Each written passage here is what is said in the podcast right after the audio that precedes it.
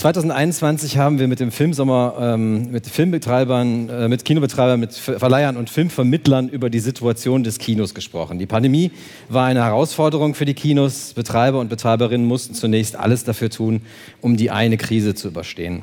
Aber nicht erst mit Corona hatten es die Kinos schwer. Davor war auch schon bereits ein Rückgang der Besucher und Besucherinnen in vielen Kinos zu spüren und einige Kinos kämpften schon länger ums Überleben. Die Pandemie und ihre Zwangspause für die Kultur wurde aber auch genutzt, um über neue Konzepte des Kinos und des gemeinsamen Filmerlebnisses nachzudenken. Auch beim Filmsommer 2021 wurde darüber diskutiert. Nun wollen wir Bilanz ziehen und uns fragen, wie geht es den Kinos heute? Und welche Konzepte können wir ausprobieren, umsetzen?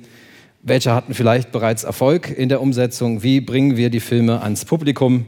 Mit Kinos, die wirtschaftlich arbeiten müssen? Oder leisten wir uns subventionierte Projekte, die Kinofil Kinofilme überall hinbringen? Und dazu begrüße ich Sie ganz herzlich, darüber nachzudenken mit Ihnen und äh, auch mit meinen Gästen hier auf dem Podium. Und da wäre zunächst einmal Timmann König, Regisseur aus Leipzig. Hallo.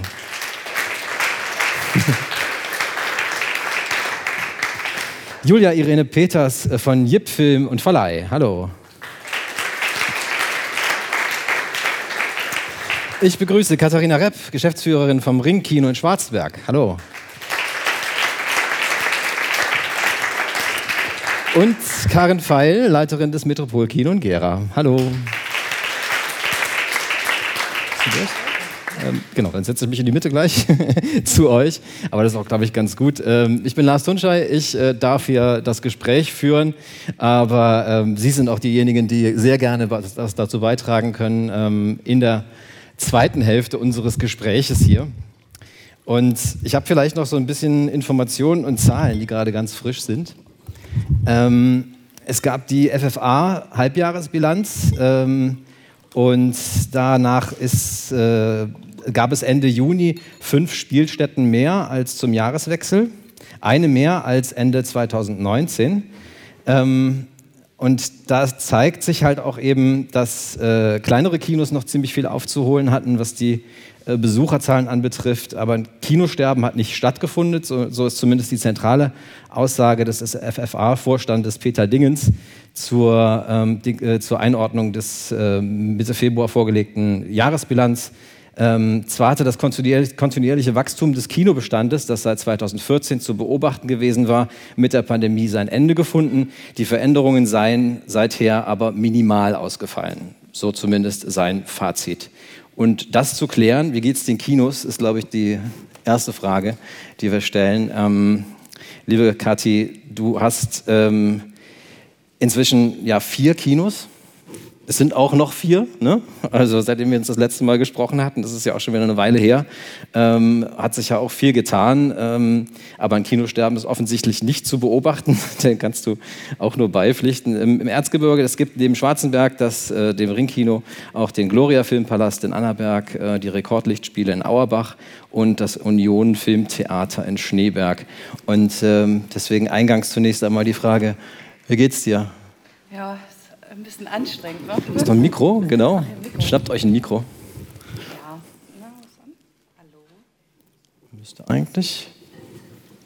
Ne, müssen wir es noch anmachen? Das ist an. Ja, das klingt gut. Super. Jetzt Und das jetzt gehen. auch. ja, uns geht's gut. Könnte besser sein.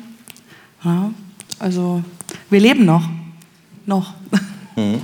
Wie, also wir haben ja vor zwei Jahren ähm, hier an dieser Stelle gesprochen, da waren wir ja gerade quasi raus aus der Pandemie, zumindest aus dem zweiten Lockdown und es ging wieder los und es war diese große Euphorie zu spüren.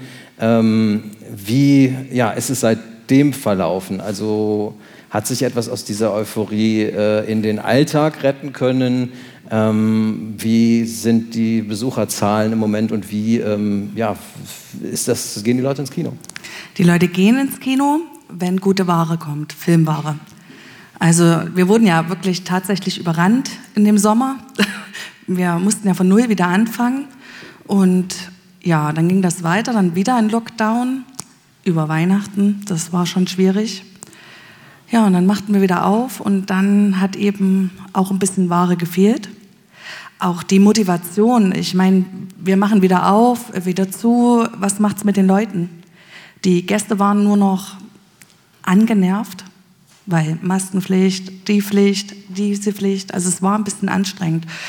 Ja, und jetzt eben zu dem Barbenheimer, die ist dann so schlechter und dann kamen eben diese großen, großartigen Filme, dass die Leute wieder aufgewacht sind. Ey, es gibt wieder Kino. Mhm. Und ähm, wir merken das jetzt noch, dass eben viele dieses Bild wieder, Kino, komm, wir machen mal was nachmittags, wir gehen wieder ins Kino oder abends, das merkst du schon, dass das was gebracht hat. Dass dieses ähm, Kino wieder in den Kalender eingetragen wird. Okay, ich war doch sonst immer einmal die Woche im Kino und das kommt jetzt langsam wieder. Also wir müssen die erziehen. Wir erziehen gerade wieder unsere Gäste, dass sie kommen. Mhm. Ihr habt ja auch immer ähm, mit euren Kinos den Kontakt eigentlich stark gepflegt. So, ich meine, du bist äh, nicht nur in Schwarzenberg, sondern auch über Schwarzenberg hinaus bekannt, weil, weil ihr äh, auch eigentlich, zumindest so habe ich das wahrgenommen, auch immer die Nähe gesucht habt zu den Besuchern und Besucherinnen, oder? Ja, musst du. Also du musst das machen. Du musst deine Leute kennen. Ich meine, ich habe ja dir, wir sagen es immer liebevoll, The Free Hills oder The Free Mountains, Schwarzenberg, Annaberg und Schneeberg. Das sind drei, die sind vielleicht von jedem Kino 15 Minuten entfernt, aber die haben alle einen anderen Treffer. Also du musst die wirklich erreichen. Wenn ich mich als Schwarzenberger nach Annaberg stelle und verkaufen möchte, muss ich mich auch erstmal einstellen auf dieses Publikum, weil es wieder anders ist. Mhm. Aber es ist manchmal ganz witzig. Wir sind hier nicht in Schwarzenberg, wir sind hier in Annaberg. Also jeder hat so seine Eigenheiten, das ist ganz niedlich. Also das, ja, das ist bei uns im Gebirge so. Es macht ja auch Spaß.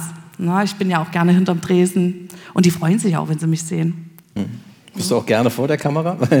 der, äh, es war ja jetzt auch so in der, in der Pandemiezeit, da habt ihr ja auch äh, sehr viel halt auch dafür getan, irgendwie das Publikum zu halten und äh, bei Laune zu halten, vor allen Dingen Meinst, mit euren Videos in den sozialen Medien. Du jetzt diese ja. äh, Ursula-Videos an? Ja, also wir haben, drei, äh, nur mal für alle, falls Sie es nicht wissen, wir haben zu Ariel Start, weil wir wussten, dass dieser Film ja sehr in der Kritik ist und mein Michael, wir beide sind immer so ein gutes Team, gerne, also bei meiner Tochter, die Ursula spielt im Schwimmbad.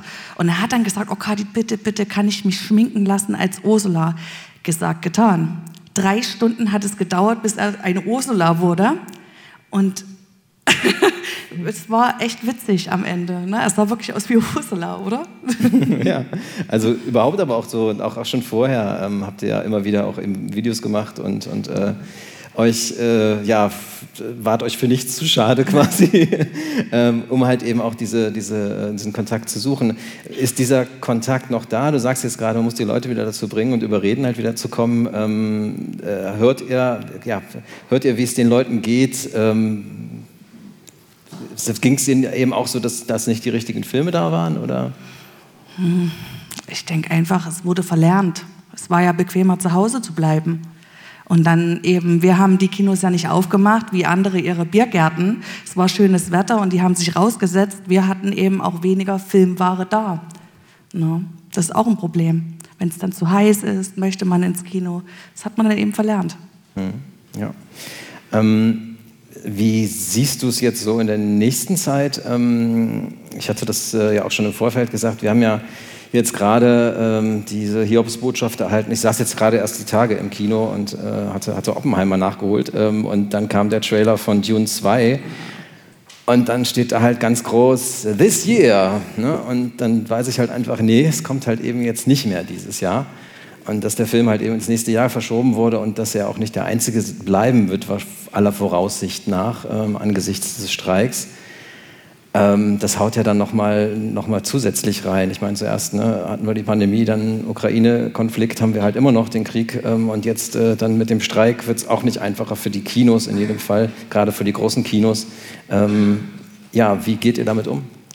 Wir hatten das Gespräch vor drei Wochen und da sagten so, wenn jetzt wirklich Tune 2 rausfallen würde, dann fällt es ja auch ins Weihnachtsgeschäft mit rein, wie zum Beispiel Aquaman und solche Sachen. Also wir spielen ja auch viel kommerziellen Content. Was machen wir über Weihnachten? Klar gibt es deutsche Filme, aber nicht jeder will deutschen Content sehen. Ne? Und ähm, ich habe mich auch riesig auf den Tune 2 gefreut. Ja, mhm. muss man ja mal sagen. Ne? Es sind ja nicht alle so gut, die Filme. Und die gut sind, kommen meistens nicht ins, Film, äh, ins Kino. Ja, also es wird, es wird dramatisch, würde ich sagen, wenn jetzt die Filme rausfallen sollten. Mhm. Ähm, habt ihr denn, also was, was, zu welchem Schluss seid ihr gekommen, als ihr da vor drei Wochen drüber geredet habt, was ihr dann macht? Wir machen schöne Videos, Adventskalender-Videos, verlosen irgendwas, was wir noch da haben. Mhm. Nee, wir müssen das sportlich sehen. Also Kino ist nicht tot. Und es gibt genug andere Filme, die noch spielen können. Und sei es denn irgendein DEFA-Klassiker, den wir dann mit reinhauen. Ne? Ja, auf jeden Fall. Ich meine, das hat ja auch diese Best of Cinema-Reihe gezeigt, dass äh, die Leute das auch annehmen, ne? mhm. ne? dass sie auch wirklich alte Filme auch gerne mal wieder auf der Leinwand sehen. Ja, wollen. genau. Ja, das ist ja wirklich auch ein erfolgreiches Konzept mittlerweile. Ähm, ja, äh, was, ja, was würdest du dir wünschen von den Verleihern? Ähm, was, was, ja, ich meine, die, die, können, sind natürlich auch abhängig irgendwie, so ein Großteil, gerade die, äh, die du spielst, äh, von, von der amerikanischen Geschäftsführung. Ach, wir wünschen, also ich spreche da glaube ich für jeden Kinobetreiber, wir wünschen uns so viel von den Verleihern und die Wünsche werden nicht beherzigt.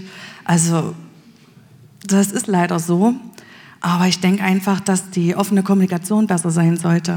Mhm. Na, dass nicht gleich so ein Film in den Stream reingeht, hat der Elemental auch gezeigt. Da lief ja jetzt noch Bombe mhm. und jetzt läuft er digital.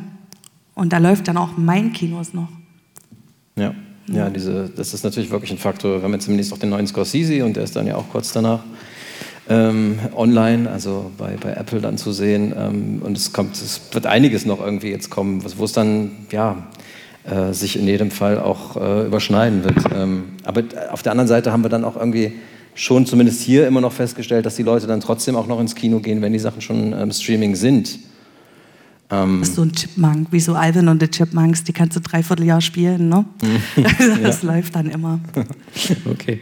Ähm, liebe Karin, ähm, Du hast zuvor jahrelang als Dramaturgin am Theater gearbeitet und hast 2014 gemeinsam mit deinem Bruder Christian das Kino Metropol übernommen. Also ähm, er als Geschäftsführer und du bist die Theaterleiterin. Genau, also das heißt Theaterleitung. Ja. Äh, ich denke, das kommt noch aus dem alten, von dem alten Begriff Lichtspieltheater. Ja, also ne, da war ja kein großer Unterschied. Du kamst vom Theater und bist wieder im Theater gelandet. Alles gut.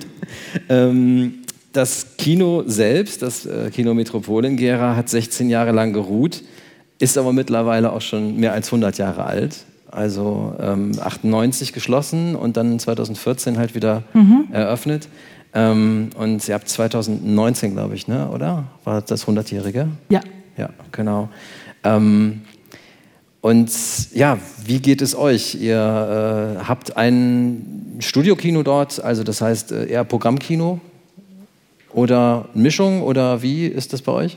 Ja, also wir haben 2014 aus dem eigentlich ursprünglich Einsaalkino, also dieses alte Kino war einfach ein großer Saal, ich glaube ganz am Anfang für fast 500 Menschen mit Balkon noch und so weiter.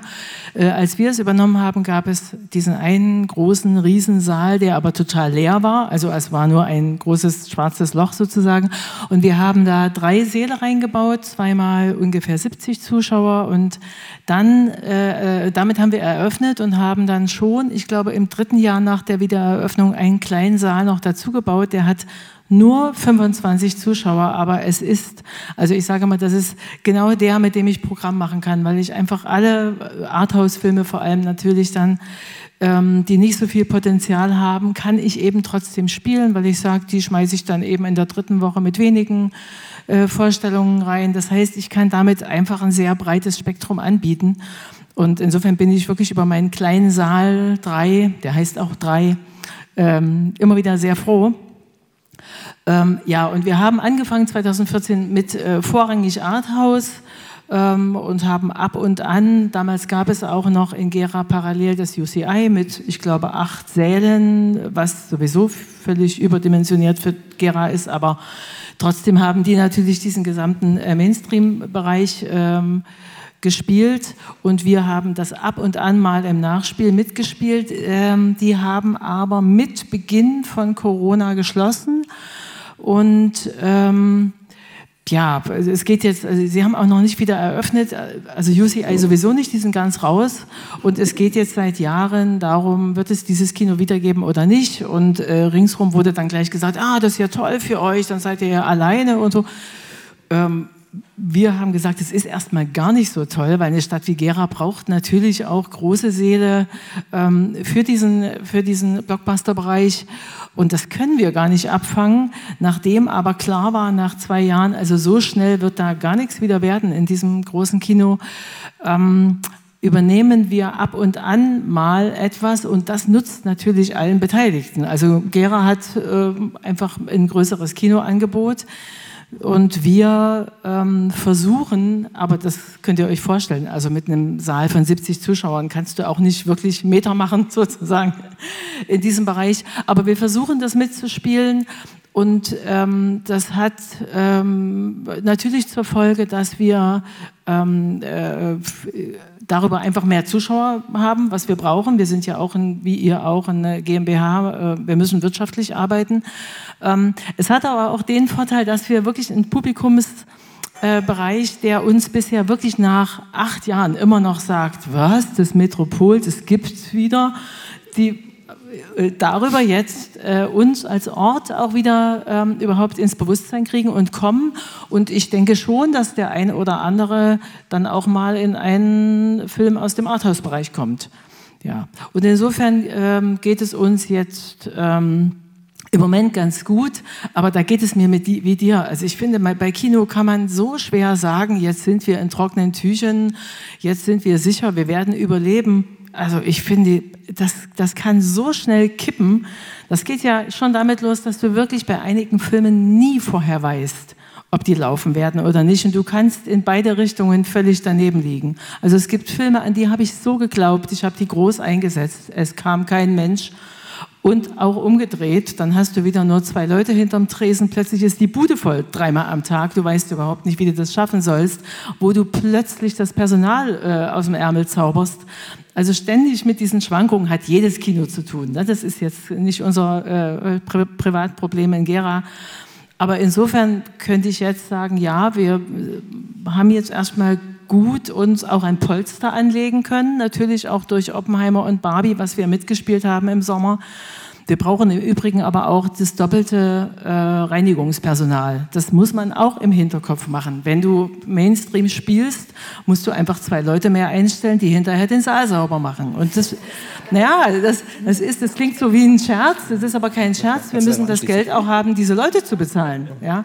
Kennst du. Das ja, Kathi, Kathi. Äh, also ähm, ich, ja, ich muss da jetzt gerade schmunzeln, weil ja dieser TikTok-Wahn kommt und ich bin ja auch immer die, die die Ladies-Previews, die Previews so präsentiert und dann kommen manchmal welche mit Anzug und dann sage ich, ey, junge Garde, reißt euch zusammen und dann kann es auch wie bei Super Mario passieren, dass auf jedem Sitz, zum Glück haben wir Lederbezug jetzt, ähm, Bananenscheinlagen. Also du hast dort wirklich diese TikTok-Mist, also das ist schon manchmal echt spannend. Und ja, wir machen doch gar nichts, wir wollen nur Fotos machen. Ich sag, Jungs, ich kenne eure Gesichter, ihr putzt nachher. Und Mädels, und dann sind mal so ganz hübsche Mädchen dabei, sag ich, halte die Jungs fahren. Die Mädchen sind viel schlimmer. Ja, so ist das. TikTok. Ja, Fluch und Segen. Ne? Soziale Medien. Ähm, äh, wie, ja, wie, wie geht ihr vor? Wie bringt ihr, wie tragt ihr euren Teil dazu bei, äh, die Leute auch ins Kino zu bringen? Naja, auch da, glaube ich, ging es uns wie allen, dass äh, nach dem zweiten Lockdown ähm, vielleicht eine Geschichte noch. Wir hatten eben erst 2014 eröffnet und es war uns klar, wenn wir das schaffen wollen mit diesem Kino an dem Standort, brauchen wir ungefähr 50.000 Zuschauer im Jahr.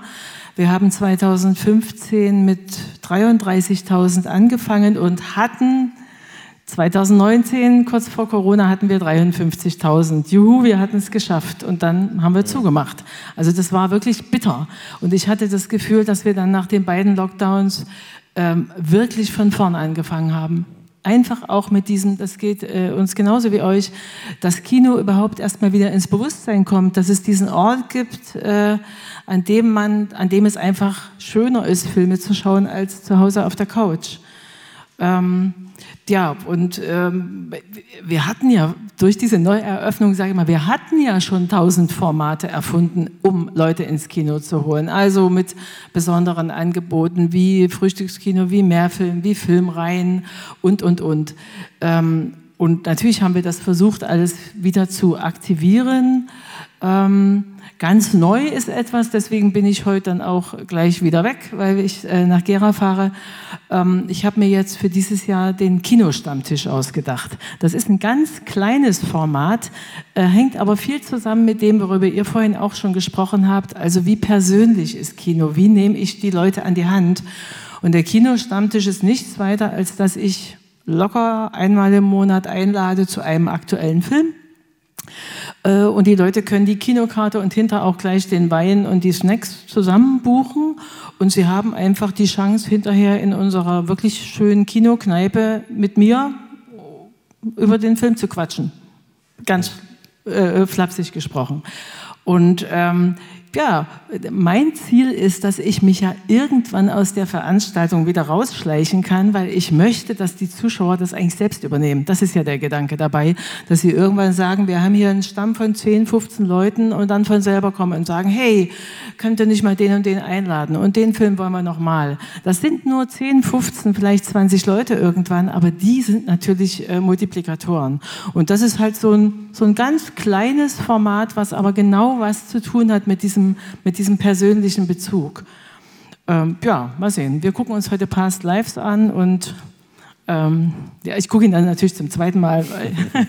ähm, und äh, ja, und das auch mit diesem Wein dazu. Das ist natürlich könnte man auch sagen, kauft die Kinokarte und dann könnt ihr euch einen Wein am Tresen holen.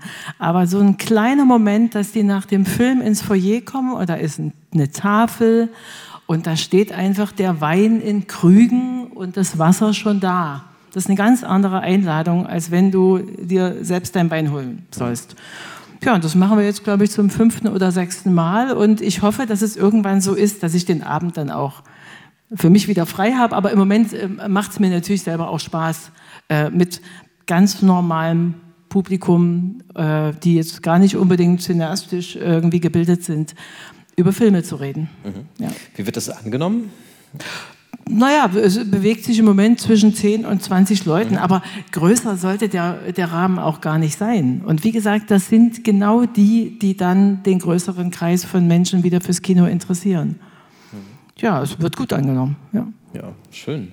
Ähm, daneben ist ja gerade auch so, äh, stelle ich auch so selber fest, ähm, ich meine, euren, euren, Schmerz fühle ich ja, äh, wenn, wenn, wenn du jetzt, wenn du sagst, dass es schwierig ist, halt, äh, wenn man an Filme glaubt und die dann irgendwie den Leuten näher bringen will. Das, ich bin als Filmkritiker ja in der gleichen Situation, dass ich halt wirklich manchmal das Gefühl habe, gegen Windmühlen anzureden und ähm, dass schwierig ist, die Filme zu platzieren. Ähm, ein Hilfsmittel, was auch viele Filmemacher und Filmemacherinnen sicherlich eingesehen haben, ähm, ist halt eben mit ihren Filmen auch auf Tour zu gehen und ähm, die Filme auch zu begleiten. Ähm, wie läuft das bei euch?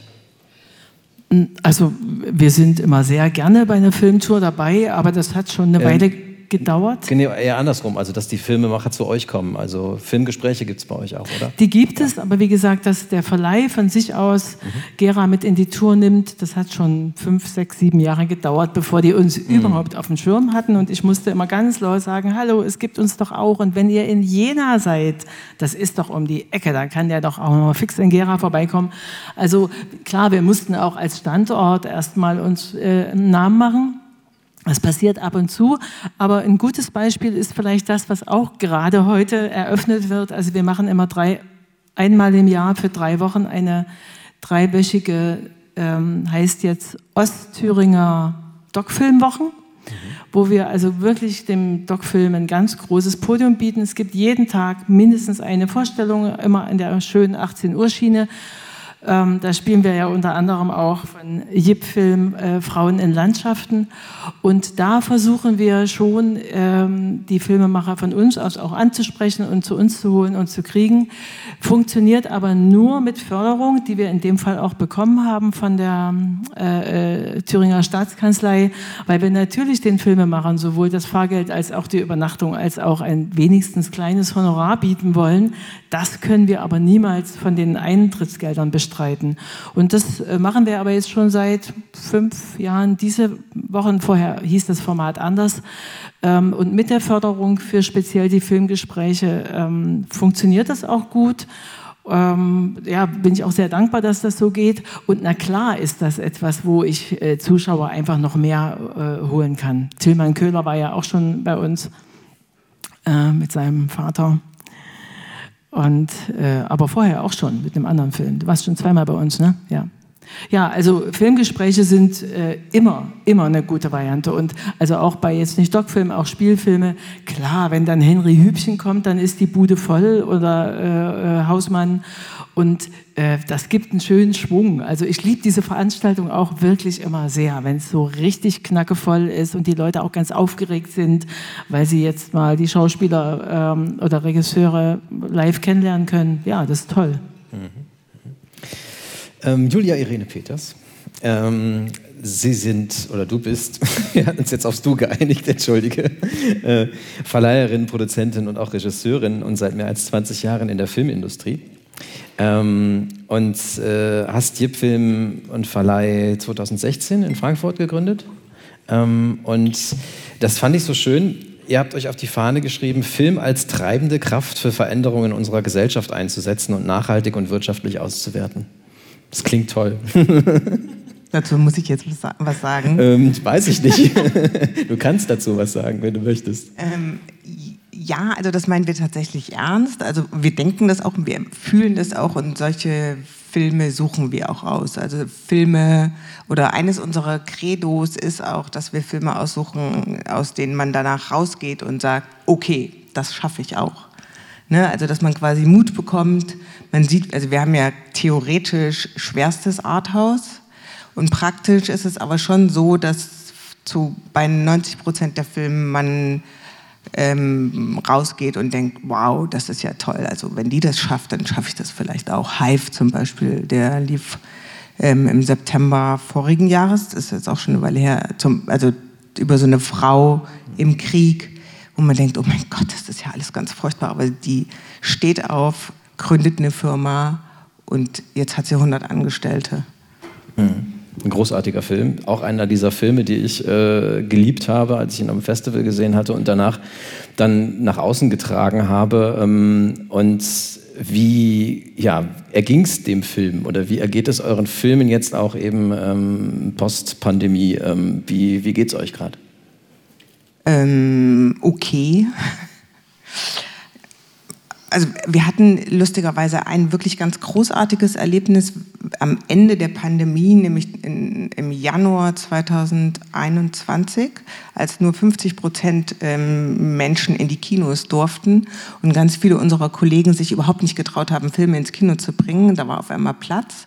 Da war auf einmal Platz zu großartigen Uhrzeiten für unsere Filme und da haben wir den Film ins Kino gebracht, der heißt ähm, ähm, von Antonia Kilian, die hat auch den Deutschen Filmpreis gewonnen, damit ein Dokumentarfilm ähm, The Other Side of the River. Und da haben wir auch gedacht, oh mein Gott, das wird total schwierig, weil das ist so ein Film über eine junge Frau in Rojava, was ich nicht kannte. Ähm, das ist in Nordostsyrien und das ist das Gebiet von den ähm, Kurden, die einen neuen Staat gebaut haben. Also quasi ein Thema, von dem eigentlich super, super wenig eine Ahnung haben, Menschen. Ähm, und die Kinos waren voll. Also ich bin, ich wohne ja in Frankfurt und da bin ich im DM einem Kinobesitzer über den Weg gelaufen und der ist mir von weitem entgegengewunken, Julia, das Kino ist die ganze Zeit ausverkauft. Und das war großartig. Also das hat uns zum Beispiel gezeigt, dass die Leute, wo man man denkt immer, die Leute gehen nicht in solche schwierigen Filme, aber sie gehen nämlich dann doch. Wenn der Film zu guten Zeiten kommt, wenn sie gut davon hören, wenn ähm, es eine Menge Multiplikatoren gibt, was es in diesem Fall gab, ähm, die, das Kino war voll. Also was reinging, ist rein, also was erlaubt war, hat, ähm, war drin. Aber ähm, wie, ich klar, man kann es wirklich immer schwer voraussagen, wie jetzt dann wirklich die Filme angenommen werden. Ähm, du sagst es ja auch gerade selbst, aber ähm, wie geht ihr vor? Was tut ihr selbst, um äh, die Filme zu platzieren? Also wir, wir gucken den Film, finden ihn toll. Am besten, also wenn alles gut ist und, ähm, und wenn wir ihn toll finden, überlegen wir, wer könnte sich für diesen Film interessieren. Und ähm, das ist im Grunde die wesentliche Analyse, ne? zu überlegen, wer, wer, wer ist das Publikum und dann überlegen wir, wie kommen wir an die. Ne? Und, ähm, und was heißt, wir suchen dann quasi in, von Deutschland, von ganz oben bis ganz runter ins kleinste Dorf, Vereine, Clubs, potenzielle Menschen, die diesen Film garantiert gut finden und die sprechen wir alle an. Und das ist natürlich irrsinnig viel Arbeit. Und ähm, idealerweise ist dann die Regie auch noch mit dabei. Und zum Beispiel bei dem Film, ähm, den wir jetzt ins Kino bringen, ähm, Frauen in Landschaften von Sabine Michel, der startet bald, der wird auch hier sein, zweimal mit Sabine. Ähm, die kennt auch noch super viele Leute, weil das ist ja ein Thema, was sie beackert hat. Und was heißt, mit ihr gemeinschaftlich suchen wir alle Leute und reden dann gleichzeitig mit den Kinos und mit denen allen zusammen bauen wir als allererstes eine Kinotour auf und versuchen gemeinschaftlich alle Leute anzusprechen, die das interessieren könnte. Mhm. Ähm, in eurer Arbeit, ähm, ja, wir bewegen uns natürlich in Zeiten, wo es auch andere Wege gibt, irgendwie die Filme an die Leute zu bringen, ähm, abseits des Kinos. Ähm, wie steht ihr dem Kino gegenüber? Äh, glaubt ihr an das Kino? Nein, logisch, sonst würden wir es ja nicht machen. ja, wir denken halt, ähm, also ich habe heute noch mal mit meiner Kollegin Jutta Veit darüber philosophiert und wir haben festgestellt, dass wir finden, dass Kino wie so eine Kneipe im Dorf und die Kirche im Dorf der dritte Ort ist, wer, äh, welches dafür da ist, dass die Leute miteinander in Kontakt kommen und miteinander reden ähm, und dass das im Grunde ein absolut wichtiger gesellschaftlicher Ort ist, der ähm, wesentlich ist, auch für die Kommunikation und ähm, auch für zum Beispiel Solidarität oder so. Ne? Wir, sonst hocken wir alle vereinzelt vor unserem Fernseher und lassen uns berieseln. Mache ich ja auch manchmal, klar, wer nicht. Ähm, aber wir Menschen sind ja keine Einzelwesen, wir brauchen ja die anderen. Und da ist Kino unserer Meinung nach ein total wesentlicher Ort. Mhm. Ihr braucht auch als Verleih die Kinos. Wie ist die Zusammenarbeit mit den Kinos? Also die, also wir kennen ja mittlerweile sehr viele Kinos. Wir, als, ganz am Anfang war es natürlich lustig, weil dann diverse Kinos gesagt haben, was wollten ihr? Ach, es sind so viele Filme. Nee. Da, ähm, aber mittlerweile kennen die uns ja, die Kinobesitzer, und wir kennen sie auch und die wissen, wie wir arbeiten. Und mittlerweile ist es eigentlich ziemlich gut, ja. Mhm, mhm. Ähm, und was wir letztes Mal vor zwei Jahren halt besprochen hatten hier, da hatten wir dann halt eben auch noch die Schulkinowochen mit dabei hier im, im, im Team und auch äh, also in der Runde und auch äh, das, das Projekt Filmland Sachsen. Ähm, da ging es halt auch eben, ja, worum es auch heute eben gehen soll, auch um den Kino, das Kino als Ort. Ähm, brauchen wir wirklich den Kino als Ort noch oder ist es ähm, ja das gleiche, also einfach Filme zu zeigen, halt auch eben an Orten, die jetzt nicht irgendwie so sind wie das Kino, die wirtschaftlich arbeiten müssen, die halt irgendwie ähm, äh, ja, das Kino, was ja auch wichtig ist, halt eben auch in den ländlichen Raum bringen. Ähm, also viele Enthusiasten, die halt eben was auf die Beine stellen und die Filme zeigen. Ähm, wie stehst du dem gegenüber? Ähm, wir hatten ganz am Anfang mal einen Film, den wollte in Frankfurt kein einziges Kino zeigen, mhm. und zwar eine Frankfurter Geschichte. Ähm, und da haben wir ein Pop-up-Kino gemacht. Also weil wir der Meinung waren, das muss ins Kino oder okay, es will keiner zeigen. Also gucken wir, was es für Orte gibt. Und da haben wir einen Ort quasi bekommen und haben dort die Filme gezeigt. Ähm, also ich, ich denke, dass es wichtig ist, dass die Leute Dinge zusammen erleben und ähm, ich kann auch verstehen, dass ein Kino muss ja auch Geld verdienen, wir müssen ja auch Geld verdienen. Ich kann verstehen, dass Kino manch, manche Sachen manchmal tun, die aus unserer Sicht heraus doof sind, weil wenn die alle ähm, Barbenheimer spielen, dann ist natürlich kein Platz mehr da für Arthouse-Kino, also für diese Filme. Ne? Ähm, und da müssen wir dann halt mal ganz kurz gucken, ob uns was anderes einfällt. Und das fällt uns dann schon auch ein. Mhm. Ähm, König, ähm, du hast jetzt ähm, zuletzt ein, ähm, ja, dein, das war so das erste Mal, glaube ich, dass du auch so mit, mit, mit Verleih und, und ähm, also so eng zusammengearbeitet hast und halt eben auch der Produktion hier, hier in Leipzig. Du machst schon seit vielen, vielen Jahren Filme. Ähm, äh, damals noch mit Cinema Abstruso und ähm, jetzt äh, mit dem, ja, es hat sich immer, immer mehr professionalisiert und mit äh, König hört auf. Ähm, bist du jetzt mit einem Dokumentarfilm auch immer noch unterwegs. Ähm, wie ist deine Erfahrung? Also hat sich der Weg gelohnt, den du jetzt eingeschlagen hast mit, mit äh, König hört auf? Ähm, und ähm, ja, was würdest du vielleicht anders machen, wenn du darauf zurückblicken würdest? Viele Fragen. Also erstmal, äh, es hat sich auf jeden Fall gelohnt. Mhm. Also ich habe den mit äh, Neue Bioskop zusammen produziert in Koproduktion. Der MDR kam dann noch dazu und wir haben dann den Weltkino Filmverleih gewonnen, ähm, den Film zu verleihen. Die MDM hat Verleihförderung gegeben, was auch sehr gut war. Ähm, der kam letztes Jahr, lief auf dem Dock Leipzig an, was ein guter Push war. Einen Monat später kam er ins Kino. Also es war ein sehr gutes Timing, auch vom Weltkino Filmverleih, weil ich hätte jetzt nicht gedacht, dass er auf dem Dock läuft. Und die haben aber gedacht, naja, wenn er dann aber doch dort läuft und wir nehmen das nicht mit als so, ja, wenn, so ein kleiner Film, der braucht ja auch erstmal Presse und ein bisschen Aufmerksamkeit. Die haben da sozusagen alles auf eine Karte gesetzt, was sehr cool war. Also, dass sie das Vertrauen hatten und dann hat, dass das dann so geklappt hat. Ähm, ja, ich, äh, die Filmtour, die sozusagen, die ich nicht selbst organisieren musste, das war total angenehm. Also, die Kinos waren da, also vielleicht von den 20 Kinos, die auf dieser Filmtour waren, waren vielleicht fünf von mir organisiert, noch über alte Kontakte oder so, aber der größte Teil war sozusagen über Weltkino.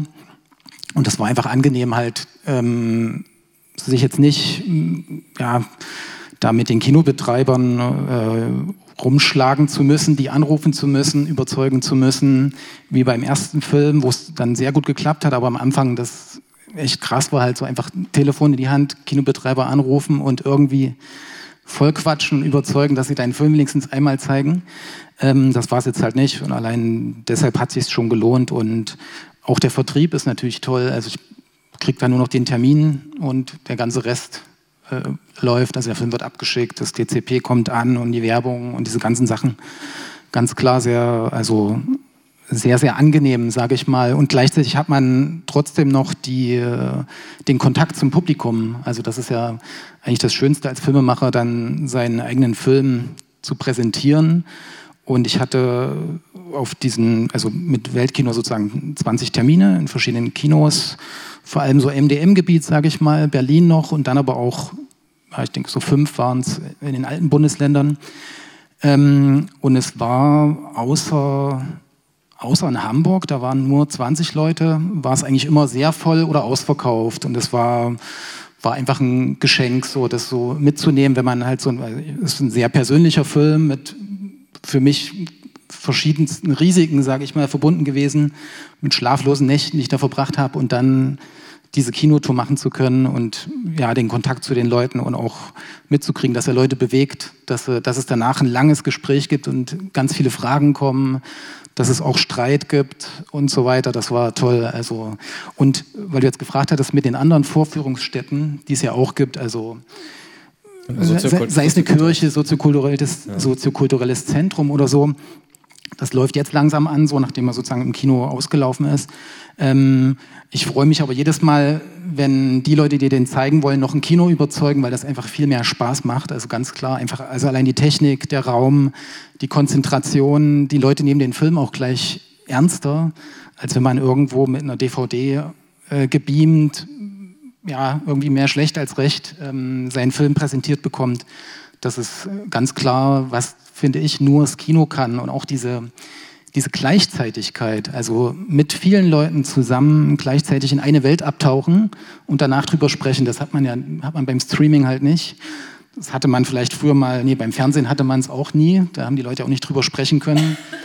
Ähm, ich finde, Kino ist sozusagen das, was das eigentlich so zusammenbringt. Gleichzeitigkeit und danach noch drüber sprechen können. Klar gibt es beim Streaming gibt es halt die Foren, da wird da und da diskutiert, aber man guckt die Leute nicht an.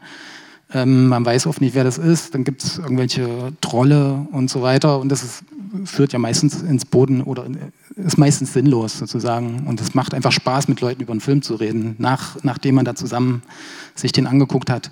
Und was ich vielleicht sagen kann, was, was ich immer gemerkt habe, wenn die Kinos, also es gab ganz klar Kinos, die engagiert waren, dann gab es Kinos, die ein bisschen weniger engagiert waren, die gehört hatten, dass der überall ausverkauft ist sozusagen, wenn also auf der Kinotour und die dann mehr oder weniger nichts mehr gemacht haben. Dann kommt man an, da hängt irgendwo schief ein Plakat, noch so schnell vielleicht aufgehangen, bevor der Regisseur kommt. Ähm, also gefühlt, ich, ich, weiß es jetzt nicht ganz genau, aber ähm, die Kinos, die sich engagieren und dann auch sozusagen ihren Ort kennen und die Leute aktivieren können, also sei es eine Kirchengemeinde, sei es irgendeine bestimmte Szene oder so, das merkt man sofort. Und das macht dann natürlich auch viel mehr Spaß. Es ist auf keinen Fall ein Selbstläufer, das ist ganz klar. Und natürlich als Filmemacher kann man auch ganz viel machen. Also wir haben ähm, 2002 sozusagen, mein Bruder und ich, wir haben eine Filmproduktionsfirma, haben damals angefangen, das so einfach zu machen ähm, und haben seitdem halt einen riesen äh, E-Mail-Verteiler zum Beispiel mit 2000 Leuten, haben dann irgendwann eigentlich erst vor ein paar Jahren gemerkt, wie wertvoll das ist, so einen E-Mail-Verteiler zu haben. Also, weil das ja auch bleibt. Die E-Mail bleibt, die ganzen Social Media und so. Das ist, naja, manche Leute wechseln dann äh, den, den Anbieter sozusagen. Und dass man Leute sozusagen äh, nicht laufend ähm, so jeden Tag oder nicht jede Woche, sondern mal pro Monat oder alle zwei, drei Monate so eine Infomail, was läuft, ähm, das wird total gut angenommen und ist ganz wichtig. Ja, jetzt vielleicht noch die Frage, was ich anders gemacht hätte. Hm. Ja, jetzt auch vielleicht für die Zukunft. Ne? Also ja. äh, wie, geht's, wie gehst du dein nächstes Projekt an? Ähm, ähm, wirst du den Weg weitergehen, den du jetzt beschritten hast? Also ähm, das kommt ganz aufs, äh, kommt ganz auf das Filmprojekt drauf an, sage ich mal. Das war eigentlich, habe ich sozusagen mit der neuen Bioskop einen äh, Langspielfilm entwickelt. Das war so das Hauptprojekt. Und dann kam irgendwie dieser Dokumentarfilm mit rein und wurde immer größer. Ähm, der Langspielfilm ist jetzt gerade immer noch so, im, wird er gemacht, wird er nicht gemacht, mal sehen. Also Drehbuch und Förderung gab es, also Drehbuch äh, ist fertig geschrieben, Förderung gab es, jetzt fehlt nur, eigentlich MDR fehlt. Ähm, oder mal sehen, wie wir den noch reinkriegen. Ähm, ich glaube, für so einen kleinen Dokumentarfilm ähm, wüsste ich nicht, ob ich, ähm, oder sagen wir mal so, ich habe ähm, ich habe mir das sozusagen, wir haben eine Co-Produktion gemacht und ich konnte sozusagen mitverhandeln mit Weltkino und wir haben ähm, das geteilt. Wir haben sozusagen die kommerziellen Rechte, hat Weltkino, und die unkommerziellen Rechte. Also das heißt, wenn ich irgendwo sonst wo auf einem Dorf auflaufe und da den Film irgendwie präsentiere, die sind bei Bioskop und mir. Und das fand ich eine sehr, das würde ich auch immer wieder so machen. Das fand ich eine sehr gute Lösung, weil die ganze Kommunikation, die dann eh am Ende über mich läuft, also weil man dann als Gesprächspartner eingeladen wird und so, ähm, das ist sozusagen eine gute Lösung gewesen. Ich, hatte, ich, war dann am Ende sehr froh, dass ich das so gemacht habe, weil wenn ich sozusagen das komplett abgegeben hätte, wären, glaube ich, auch ganz viele kleine Vorführungen dann einfach, die machen dann keinen richtigen Sinn mehr, weil es dann, das läuft dann über so eine Riesenfirma wie Weltkino auf irgendeinem Dorf das zu organisieren. Das wird, wird dann zwar noch gemacht, aber es ist ein, ist, ein anderer, ist ein anderer Kontakt einfach zwischen den Leuten und so. Und so habe ich jetzt, jetzt kriege ich mal vom Weltkino das weitergeleitet, hier was für dich, ähm, machst das, machst das nicht. Und dann trete ich direkt mit den Leuten in Kontakt und sehr angenehm, ja. ja klingt wirklich Aber gut. beim nächsten Projekt mal sehen, was, also beim mhm. nächsten Film mal sehen, ob was, was das wird, ob das dokumentarisch wird oder fiktional, das kommt immer total drauf an. Mhm. Ja, ja, aber ich kann es empfehlen, ähm, mit einem Verleih das zu machen. Es ist einfach weniger Arbeit. Garantiert auch an also denjenigen, die äh, ja, selber vielleicht ähm, Pläne haben, ähm, auch was die, also die medienpädagogische Arbeit ist natürlich bei deinem Film sicherlich auch wichtig, ne, dass der Film dann halt auch noch ein, weiter, ein weiteres Leben hat quasi auch, ähm, weil der gehört ja auf, auf, auf jeden Lehrplan. Ähm, auf jeden Fall. Ich würde ganz gerne so ein bisschen die, die Runde auch öffnen ähm, und äh, wir haben nämlich hier noch im Publikum, ja genau, das Mikrofon, äh, danke dir Nora, ähm, nämlich auch äh, die Cinematik sitzen ähm, die Cinemathek in der NATO ähm, hier in Leipzig äh, hat, ja, da hinten sind sie schon, genau, ähm, hat nämlich was sehr gut passt eigentlich so. Äh, Katharina nimmt, glaube ich, das Mikrofon. Kannst du das vielleicht genau, Genau, genau, genau. Angela möchte nicht. ich möchte nicht, aber das Thema ist besser bei denen, die es machen. genau.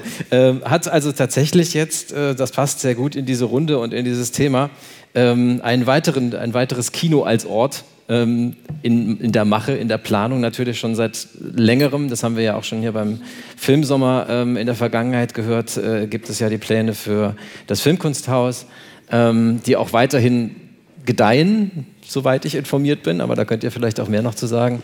Ähm, aber jetzt ganz aktuell im Oktober soll es eine neue Spielstätte geben in Leipzig und eine weitere Leinwand geben in Leipzig und einen neuen Raum für Experimente. Äh, vielleicht kannst du so ein bisschen was erzählen. Ähm, genau, hallo, ich bin die Katharina Frank. Ich äh, mache jetzt seit, ich bin seit fünf Jahren bei der Cinemathek und äh, mache das Programm seit eineinhalb Jahren. Ist Irina Janiv, meine Kollegin, mit im Programmteam. Ähm, bevor ich auf das äh, eingehe, was du schon angedeutet hast, äh, möchte ich kurz noch was zur Situation sagen, vielleicht um das so ein bisschen einordnen zu können, weil ich es auch immer spannend finde, was die Kolleginnen erzählen. Also bei uns ist so, wir machen seit 30 Jahren Kinokultur in Leipzig, ähm, aber noch nie an einem eigenen Ort. Wir haben eine feste Spielstätte als UntermieterInnen. Ähm, da sind wir an ungefähr drei Tagen in der Woche und ähm, werden da aber sehr gut angenommen mit unserem Programm. Also wir haben es gerade zwischen den Schließzeiten in der Pandemie immer gemerkt, dass danach immer die Leute sofort eigentlich wieder kamen. Und wir haben auch jetzt eigentlich ein vorpandemisches Besucherinnenniveau und ich glaube, und das eben auch, also jetzt Oppenheimer oder Barbie haben wir jetzt noch nicht gespielt, Barbie zeigen wir nächste Woche mit der Hanna Pilacek äh, zusammen und der Susanne Heinrich, ist ja auch eine Leipziger Filmemacherin. Und ich glaube, das liegt ähm, daran, an dem, was ja auch jetzt auf der Bühne schon gesagt wurde, also dass da so Nähe ein bisschen das Stichwort ist, dass ähm, zum einen wir viel ähm, Diskussionen und Gespräche im Anschluss anbieten, wann immer das an diesen wenigen Tagen möglich ist und das auch sehr äh, gut angenommen wird. Also äh, bei Black Mambas zum Beispiel von Jip Film, da mussten wir, glaube ich, nach über einer Stunde dann ähm, mal die Diskussion abbrechen, freundlich so in die Bar hinaus verlagern, weil die ähm, Vorhörerin auch mal äh, in Feierabend gehen wollte. Ähm, und zum anderen ist so, dass tatsächlich unsere Stichwort VorführerInnen ja direkt am Einlass sind und dann auch immer direkt die Rückmeldungen auch vom Publikum mitbekommen. Also wir sehen, wir sind ja auch oft vor Ort, wer kommt da und dann auch im Nachhinein, wenn die, merken wir gleich, hat es den Leuten gefallen, hat es ihnen nicht gefallen, dann sprechen wir da auch mit denen drüber und ähm, da muss ich auch sagen, dass, dass auch im Punkt Nachwuchs wir da vielleicht gar nicht so das Problem haben, weil tatsächlich über die Hälfte unseres Publikums unter 30 ist. Also da sind wir sehr glücklich und dankbar dafür und das sind wir auch, weil wir seit äh, ein paar Jahren institutionell gefördert werden von der Stadt äh, Leipzig und vom Land Sachsen, das muss man dazu sagen. Also da herrschen dann vielleicht ganz andere auch Möglichkeiten oder Kapazitäten ähm, als jetzt bei den Kolleginnen und ähm, wie du auch gesagt hast, ist auch das alles, äh, dadurch konnten wir auch das Team vergrößern.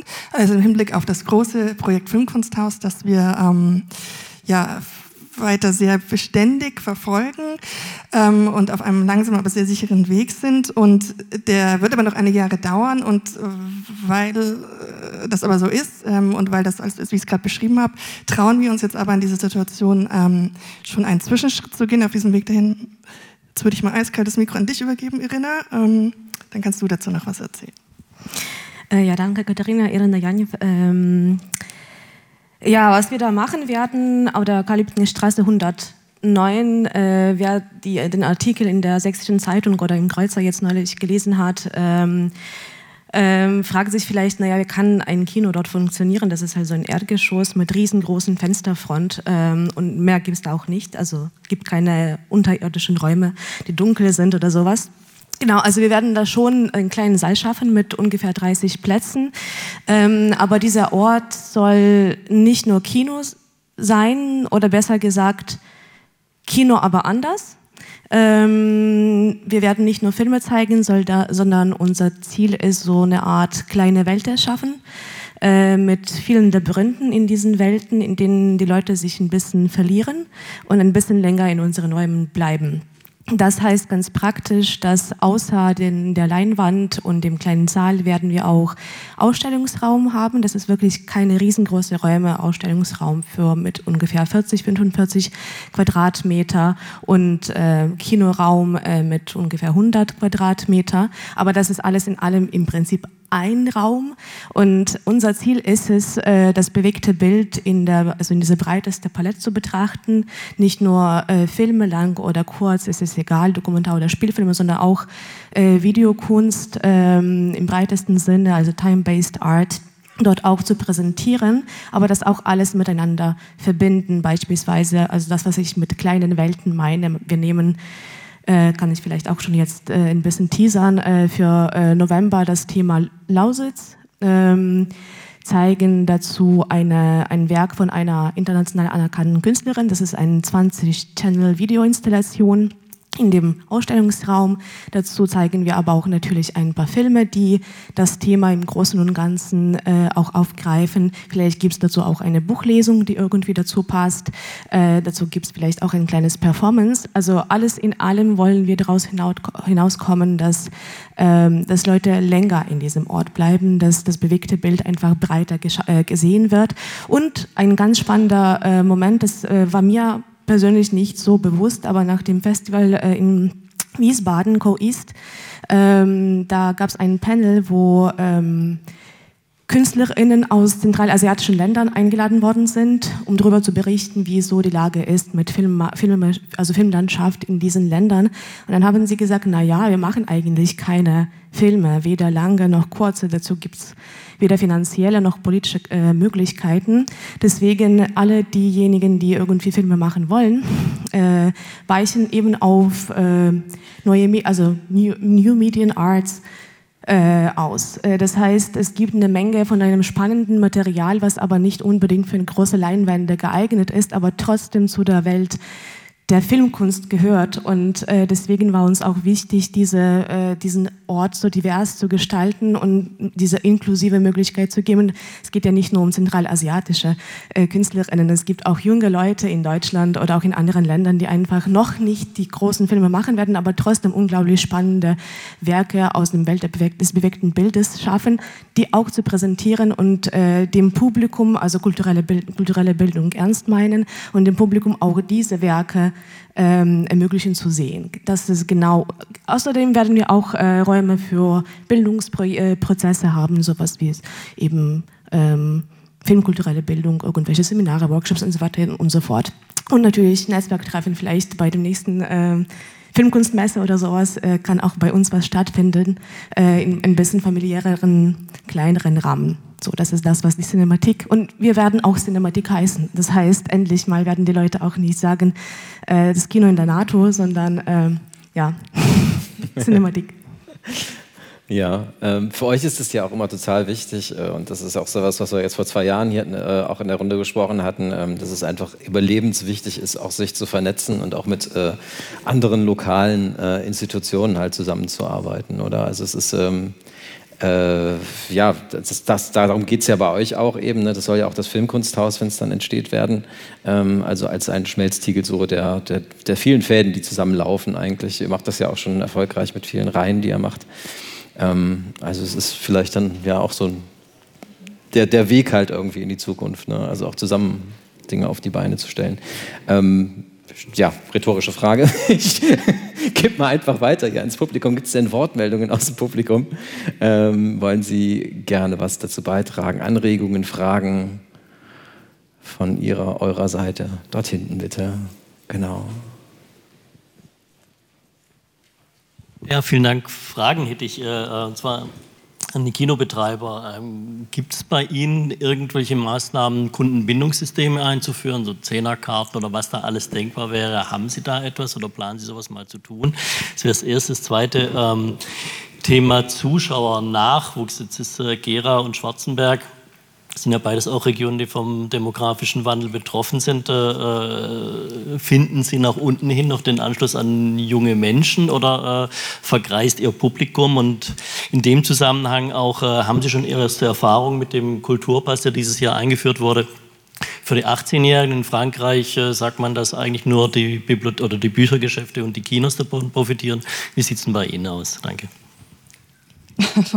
so, es geht's ja. Es waren jetzt so viele Fragen. Fangen wir vielleicht mit dem Kulturpass an. Also ich habe also, auch gerade heute frisch die neue Statistik ja. irgendwie 300.000 Jugendliche in Deutschland nutzen den Pass und mehr als 4 Millionen Euro Umsatz sind durch den Kino, äh, Kulturpass mittlerweile in die Kinos geflossen. Also, Nach den Büchern, also Bücher mhm. werden hauptsächlich damit gekauft, das ist das Kino an zweiter Stelle. Also es ist echt witzig. Ähm, bei uns wissen das die Jugendlichen gar nicht. Also es ist wirklich krass. Ich sage, wisst ihr das? Nö, kommt dann immer. Und ich sage, aber ihr könnt so viel machen damit. Ja, wir wissen das aber nicht. Und ich habe das auch unseren Bürgermeistern schon gesagt. Ja, da gibt's was. Sag ich, das habe ich euch vor drei Wochen schon gesagt. Es ist noch nicht in den Köpfen richtig drinnen. Gut, dass das jetzt zwei Jahre danach, du kannst es ja anmelden und zwei Jahre ist das ja gültig. Aber ich denke einfach, bei uns ist das noch nicht angekommen. Ich glaube, da gehört noch mal eine große Welle an Marketing dazu. Oder vielleicht so ein Influencer, der drei Millionen Follower hat, der das noch mal sagt. Weil das merke ich ja auch zu Hause. Sagt meine sieben, sieben achtjährige Tochter, Mama, hast du den Horrorfilm schon geguckt? ich sage, hä? Ja, die reden nur darüber. Also das ist dann schon trotzdem altersgerecht, aber so, dass die Eltern ins Kino gehen sollen. Mhm. Na, also es ist schon mittlerweile ganz schön von hinten die Werbung gemacht worden. Ne? Ja, ja. Ja, vielleicht, wir können ja die Themen uns dann ja. wieder hin und her schieben. Also zum Kulturpass, ähm, der wird bei uns genutzt. Ich kann allerdings keine Zahlen nennen. Das hat einfach was mit der Logistik der Abrechnung zu tun. Und das läuft über ein Abrechnungssystem, wo wir das nicht separat rausziehen können. Ganz schlicht. Äh, oder erklärt von jemandem, der sich in diesen Sachen auch nicht wirklich auskennt. Aber ich habe äh, zu diesem, und ich müsste jetzt praktisch an der Kinokasse einen Zettel liegen haben und meine Kollegen bitten, äh, eine Strichliste zu machen, aber das kriegen wir auch nicht hin, weil wir gerade einfach mit anderen Dingen zu tun haben. Aber ich weiß, also ich habe es natürlich erfragt, es wird genutzt, ähm, noch nicht sehr massiv in Gera, aber es wird genutzt und sicher finden wir irgendwann auch nochmal eine Möglichkeit, dass wir uns das aus dem Kassensystem dann rausziehen können es ist einfach im Moment nicht möglich. Ja, ja, ja, ja. ein Hintergrundprogramm. Ja, also ähm, Thema Kinder, ne? die Kleinen.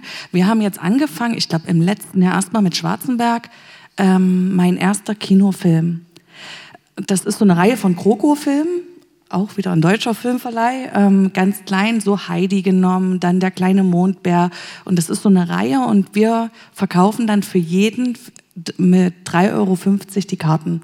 Da geht circa eine Stunde und das wird oft genutzt. Also es ist ganz niedlich, wenn die ganz kleinen Kinder kommen, so ähm, ein bisschen abgedunkelt, so ein bisschen Licht ist noch an und der Ton ist eben leiser gestellt bei uns. Das läuft ziemlich gut. Weil wo fängt Kino an? Im kleinen Alter. Ich kann das toppen. wir, wir haben das Kinderwagenkino. Nein, das ist aber jetzt ein Scherz. Ähm, äh, weil das ist. Nein, nein, das ist ja, das ist ja auch äh, kein Angebot für die Babys, sondern ein Angebot für äh, junge Mütter oder Väter, die gerade in dem ersten Jahr einfach ganz wenig Gelegenheit haben, Kultur außerhalb vom Sofa ähm, äh, äh kennenzulernen. Und dieses Kinderwagenkino habe ich auch nicht selbst erfunden, habe ich vom Programmkino Ost geklaut. Bei denen heißt das anders.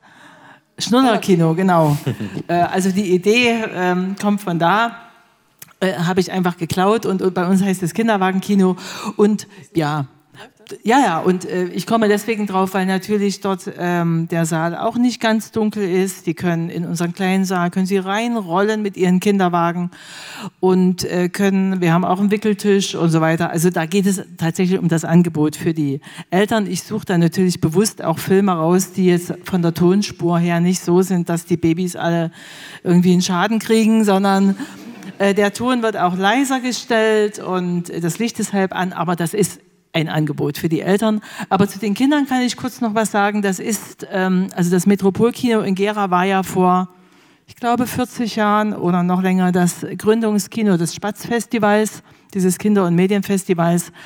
Als wir wieder aufgemacht haben, 2014 hat, hat man uns erstmal fünf Jahre äh, äh, sehr konsequent ignoriert und ich habe immer gesagt, aber wir sind doch wieder da, warum spielt ihr nicht auch bei uns? Wollten sie irgendwie nicht. Aber dann machte das UCI zu und das war unsere Chance und seitdem ist das Festival wieder bei uns. Und äh, das ist natürlich eine gute Möglichkeit, ähm, an Kinder- und Jugendpublikum heranzukommen und dem eine Bühne zu geben.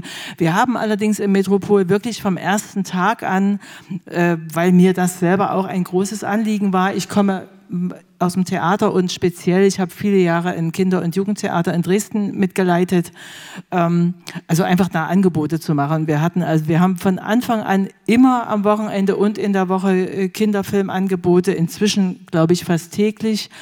Ähm, wir haben spezielle Angebote für Schulen, sowas wie zum Beispiel eine Dokumentarfilmschule. Das ist ein, ein Workshop-Angebot, wo wir also wirklich sechs Stunden lang mit Klassen Dokumentarfilme analysieren, besprechen und so weiter. Und also gerade von den Schulen wird unser Kino sehr gut angenommen. Das hat auch äh, relativ schnell nach Corona wieder funktioniert. Und zwar nicht nur zu den Schulkinowochen oder zum Spatzfestival, sondern die Lehrer wissen inzwischen, dass sie jeden unserer Filme immer auch am Vormittag buchen können für spezielle Schulvorstellungen. Das wird gut genutzt. Und so eine Veranstaltung wie heute Nachmittag, also bevor ich den Kinostammtisch mache, machen wir erst noch das Lehrercafé. Und das ist etwas, wo wir traditionell immer zu Beginn unserer Doc Filmwochen, die auch heute beginnen, die Lehrer einladen zu Kaffee und Kuchen und einfach mit denen quatschen, was bieten wir im nächsten Jahr an. Da kann ich eben gerade auch die Doc-Filme nochmal schön äh, anbieten und promoten. Ja, also insofern äh, glaube ich, kümmern wir uns sehr um unser äh, Nachwuchspublikum und unsere Zahlen. Ich habe sie jetzt nicht im Kopf, aber die wir hatten, glaube ich, in den letzten Jahren den Anteil an Kinderpublikum oder Publikum in Kinderfilmen, ja, das kann man ja nicht so auseinandernehmen immer, war, glaube ich, bei 26, äh, 27 Prozent. So, also wirklich viel. Wir müssen, ja, wir müssen leider auch an dieser Stelle tatsächlich so langsam zum Schluss kommen. Am 10.9. findet bundesweit das Kinofest statt. Ne? Sagt es weiter, nutzt es, die Gelegenheit quasi auch, ähm, ja, also ich meine, wir können uns hier relativ wenig beklagen eigentlich in Leipzig. Die Kinos sind relativ voll immer so, aber vielleicht auch nicht immer. Und das ist halt wirklich nochmal eine schöne Gelegenheit, auch ja, Menschen im Kino zu erleben. Äh, mit einigen Vor- und Nachteilen vielleicht auch, wenn man die TikToker an, an, äh, anschaut.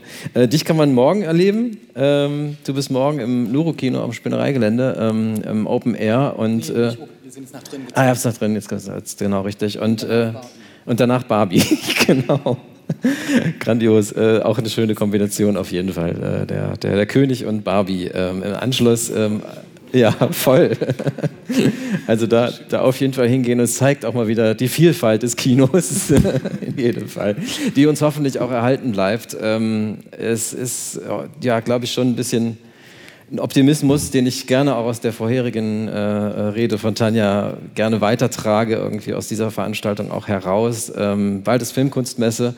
Da freuen wir uns auch schon alle drauf, glaube ich, äh, dass wir äh, ja, uns auch wieder Lust machen lassen auf Kino für die, nächsten, für die nächste Saison, für die kommende Saison. Und äh, ja, ich wünsche Ihnen und euch alles, alles Gute und äh, ja, uns spannende Filme auf jeden Fall für die nächste Saison und darüber hinaus. Vielen Dank, dass ihr hier wart.